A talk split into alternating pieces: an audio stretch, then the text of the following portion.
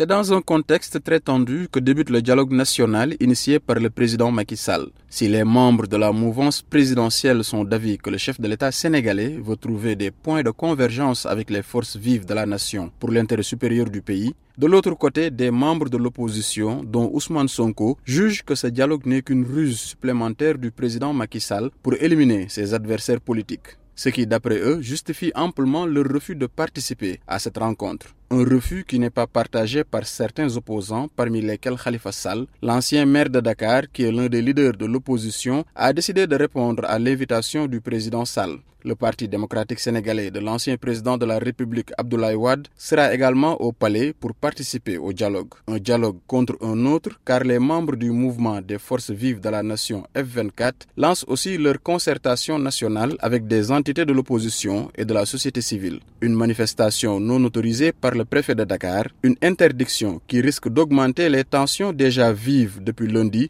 et le blocus du domicile de l'opposant Ousmane Sonko qui est encerclé par la police une situation illégale d'après ses avocats. Seydina Abagay pour VOA Afrique, Dakar.